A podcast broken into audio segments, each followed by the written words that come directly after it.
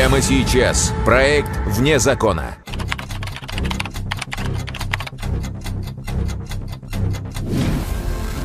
Самые громкие преступления. Самые запутанные и интересные детективные истории России. Может ли быть причина у жестокости? Мы увидели, значит, три трупа, женщина, окровавленные полы и разбитые витрины. Во сколько преступники оценили невинные жизни? Сумма похищенного, согласно его данным представленным, составляла свыше 17 миллионов рублей. На тот период времени, я думаю, это была очень крупная, достаточно сумма денежных средств. И как готовилось самое крупное ограбление в Волгограде? Они тренировались убивать. Кровавое золото в проекте «Вне закона». 19 августа 2006 года. Волгоград. До закрытия магазина оставалось каких-то полчаса. Посетителей не было. Продавщица Елена Дьякова болтала с подругами и не заметила, как в торговый зал вошли двое – мужчина и женщина. Они остановились перед витриной и попросили помочь с выбором. Но не успела Елена наклониться, чтобы достать с витрины украшения, как на нее сзади набросился мужчина. «Живо на колени!» Лена спросила, что надо делать, чтобы ее не убили. У нее маленький ребенок. Но ответа не последовало. Вместо него прозвучал выстрел.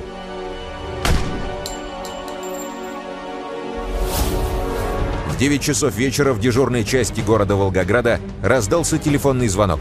Звонивший был сильно взволнован. Вечные ценности, кровь, трупы.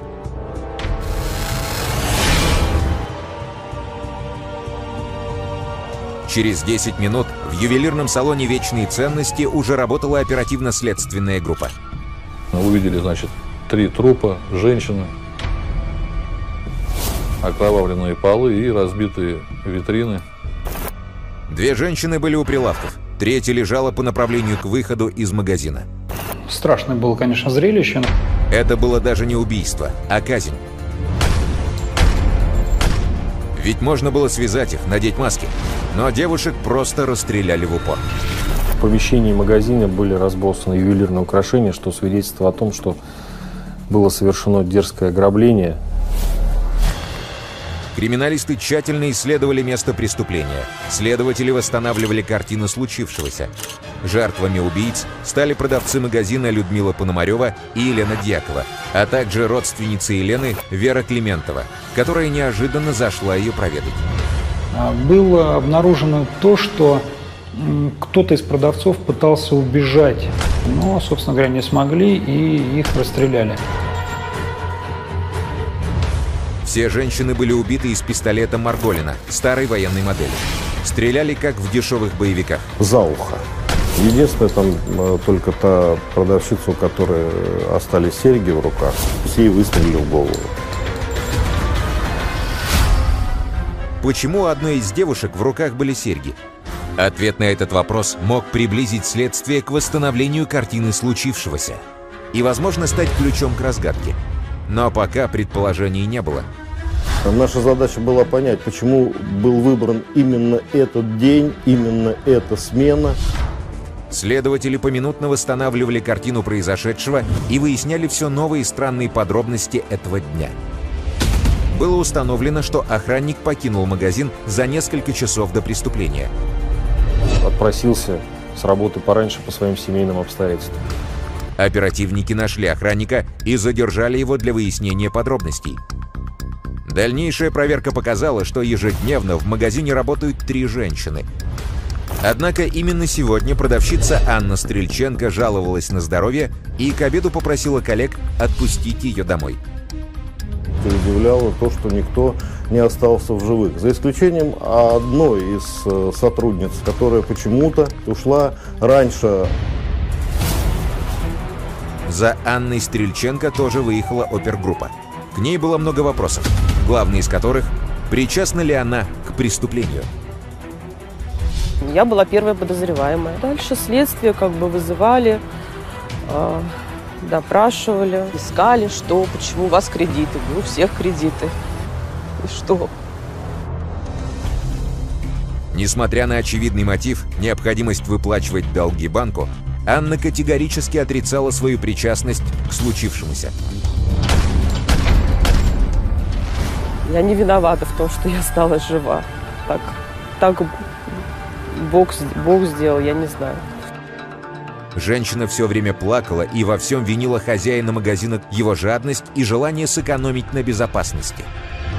Охраны не было совсем никакой. А изначально, когда мы принимали товар, э, то есть мешки с золотом, мы сидели просто за столиком, и вот эти мешки с золотом стоят, то есть двери не за... Ну, просто двери можно открыть и зайти как бы в магазин. Ни сигнализации, ни кнопок, ни охранника, никого. Дураком надо быть, чтобы не ограбить, говорит, этот магазин. Следователи стали выяснять, как на самом деле работала система безопасности крупного ювелирного салона. Допросили сотрудников ЧОПа.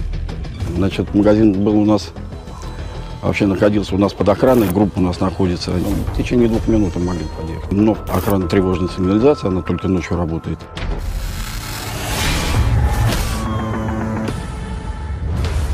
Несмотря на полное отсутствие системы безопасности, незадолго до трагедии хозяин салона перевез туда ювелирные изделия из всей сети своих ломбардов и магазинов и застраховал от похищения. В случае пропажи вечных ценностей владельцу должны были выплатить полную стоимость украденного. Полагали, что он, может быть, заинтересован был в этом. И сумма похищенного, согласно его данным представленным, составляла свыше 17 миллионов рублей на тот период времени, я думаю, это была очень крупная достаточно сумма денежных средств. Хозяин вечных ценностей все больше раздражал следователей. Он совершенно не переживал за убитых сотрудниц. Называл себя главным потерпевшим и хамски требовал вернуть ему похищенное. Сам по себе потерпевший был, ну, вызывал какое-то он отвращение, не знаю, какой-то не очень как бы относился он к своим подчиненным, а здесь такое еще и случилось. Тем не менее, никаких доказательств, изобличающих предпринимателя, получено не было. Привлечь его за низкую социальную ответственность было нельзя. Также в ходе проверки выяснилось, что охранник и продавщица говорили правду и невиновны. Им принесли извинения и отпустили. На двое суток лишили ее, ну а с другой стороны, куда деваться? Вот, вот как быть? Вот как быть? Новых зацепок не появлялось, несмотря на все усилия детективов. Стояли на ушах. Вот у меня, говорю, это дело, я с ним ложился, засыпал, просыпался. Вот только им занимались. В отсутствии камер наблюдения, свидетелей и улик, сыщики решили провести масштабный эксперимент. Они методично искали всех, кто в это время находился рядом с местом преступления, вплоть до проезжавших мимо водителей троллейбуса. Кто-то гулял с ребенком, кто-то выгуливал собаку, кто-то шел домой с работы. Мы э, всех поставили на те места, где они находились в момент совершения преступления. Ничего новаторского в этом нет, э, это достаточно часто применяемый метод. Людей погрузили в ту ситуацию, в которой они находились месяц назад.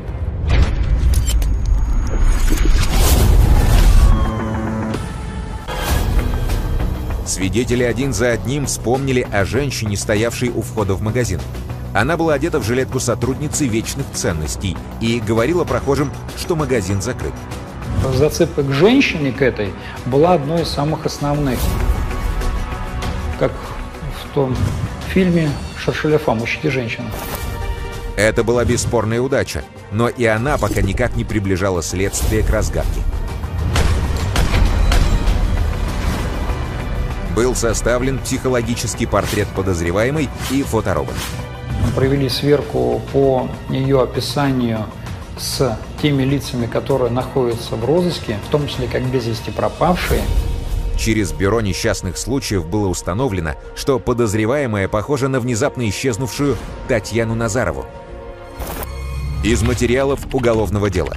Татьяна Назарова, не замужем, продавец на рынке, привлекалась к уголовной ответственности за незаконный оборот наркотических средств. Сентябрь 2006 года. Город Волгоград. С утра Татьяна Назарова находилась в приподнятом настроении. Долго красилась, была чем-то взбудоражена и воодушевлена. «Наконец-то заживем как люди», — говорила она домашним. Сыну обещала подарить машину, его невесте колечко и сережки. А потом ушла из дома и не вернулась. Сыщики поговорили с родственниками Назаровой, сопоставили даты и уже не сомневались. Это та самая лжепродавщица. Опросили людей, которые видели и знали ее в месте ее проживания. И установили, что села в какую-то машину. Достаточно приметную, достаточно большую. Двое мужчин и она. Описание мужчин было невнятное. Никто не обратил на них внимания. Запомнили только бородку у одного из спутников Назаровой. Опять тупик. Столько было вот это направление. Сюда идешь, лопатишь, лопатишь, ничего нет. Нет. Вот это, вот сюда побежали, туда нет опять. Параллельно следователи анализировали все дела о грабежах и разбойных нападениях в Волгограде. Изучали записи с камер наблюдения, опрашивали сотрудников. У меня был кабинет, в котором на полу было 15 или 20 томов вот у меня лежало, и я каждый день их перебирал, смотрел, вот у меня э, очень много было материалов, очень много было данных, поступающих от оперативных служб. Просматривая очередное видео с камер наблюдения ограбленного ломбарда, следователи обратили внимание на почерк и тактику преступников. По характеру действия вот тогда у нас возникло э, четкое убеждение, что да, это эта группа. Было и еще одно совпадение, связывающее события. Один из преступников подходил под описание компаньона Татьяны Назаровой.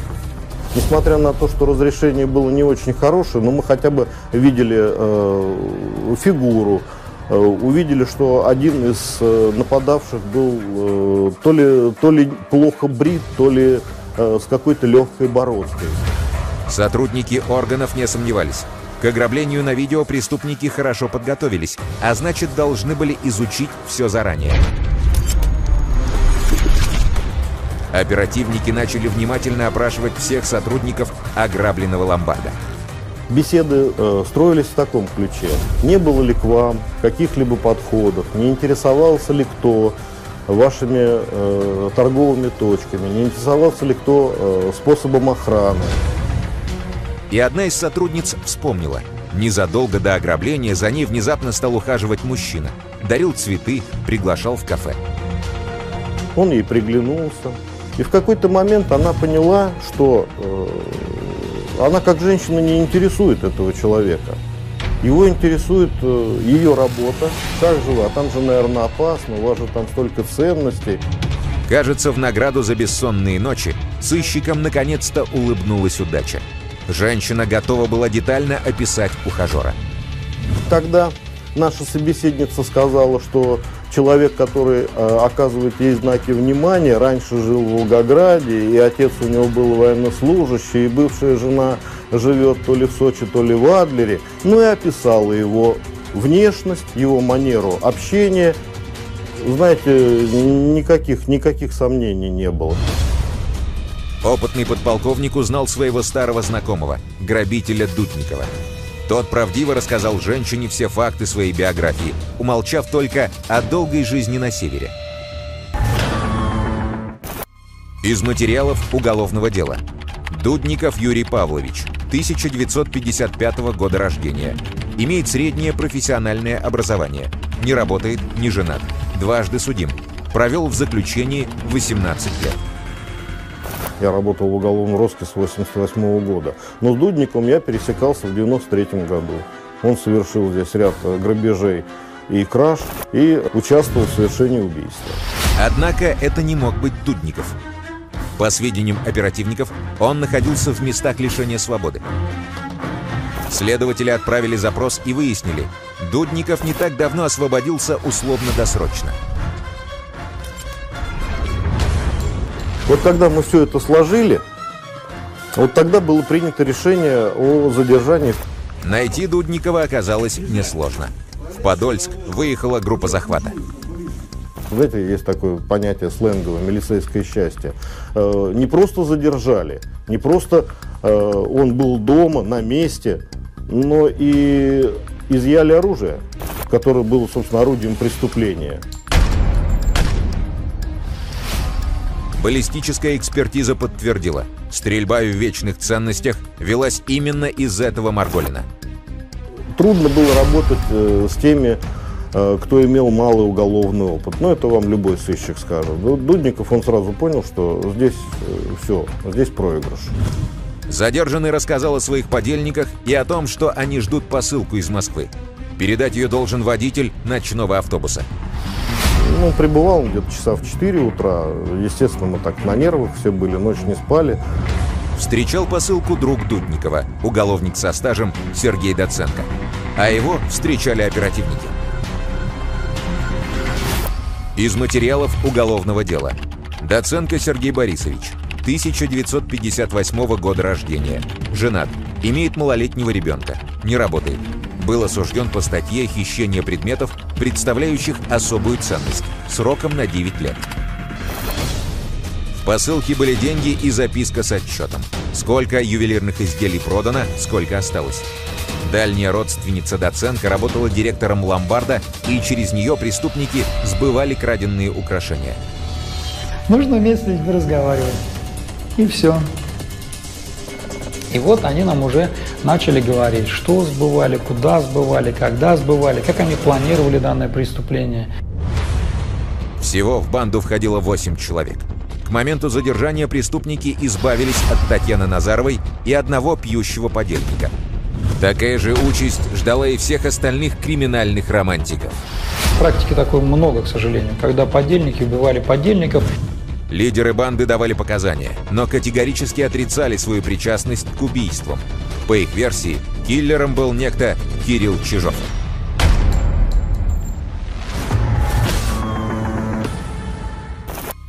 Из материалов уголовного дела. Чижов Кирилл Владимирович, 1978 года рождения, уроженец Тюменской области, состоит в гражданском браке, имеет малолетнего ребенка, безработный. Ну так вот по кирпичику по кирпичику собиралась э, вся информация о группе.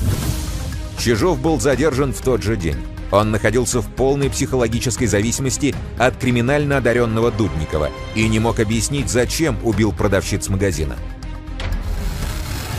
Чижов вот просто попал в эти, как я говорил, наверное, в лапы этого удава, и был у него фактически его марионетка, которой он руководил, и тот исполнял После череды мелких ограблений, в том числе и рокового для Дудникова ломбарда с видеокамерами, главарь решил повязать свою банду крови. Они тренировались убивать, в связи с чем и было совершено покушение на таксиста, где один бил ножом, второй душил, а третий э, стрелял в человека. Потом организатор данного преступления, он указывал, кто в чем ошибся и вообще как нужно правильно убивать. Но это в голове не укладывается у нормального человека. В ограблении вечных ценностей участвовали шесть человек. Под видом мужа и жены в магазин вошли Татьяна Назарова и Кирилл Чижов. Стали прицениваться и попросили показать серьги. Именно поэтому одна из погибших держала в руках украшения. После этого я достал пистолет, передернул затвор, зашел в прилавок произвел выстрел сидящей женщины в область головы. Остальных женщин Чижов застрелил, приставив пистолет к уху. Ну, тоже вот какие-то вот э, непонятные такие мотивы. Почему так стрелял? Думали, что профессионал, думали, что, может быть, имеет навык какой-то. А я вот в фильмах видел американских, что так стреляют. Оказалось на коленях. Подойдя к ней, я произвел второй выстрел в область головы. Пока Татьяна Назарова стояла на входе, переодевшись в продавца, остальные набили золотом три огромные сумки. С подельницей они делиться не собирались. На следующий день женщину отвезли в лес. Накинул петлю, перетянул и коленом согнул ее прижал ее голову к коленям. Там же, в лесополосе, вырыли могилу и закопали женщину. Забыть какие-то подробности, наверное, просто невозможно. Вот именно из-за того, что э, содеянное э, было достаточно жестким и достаточно неординарным. Суд приговорил Юрия Дудникова и Сергея Доценко к пожизненному заключению. Киллера Чужого к 25 годам лишения свободы. Остальные преступники получили от 8 до 15 лет. Теперь у них достаточно времени, чтобы подумать о вечных ценностях – жизни и свободе.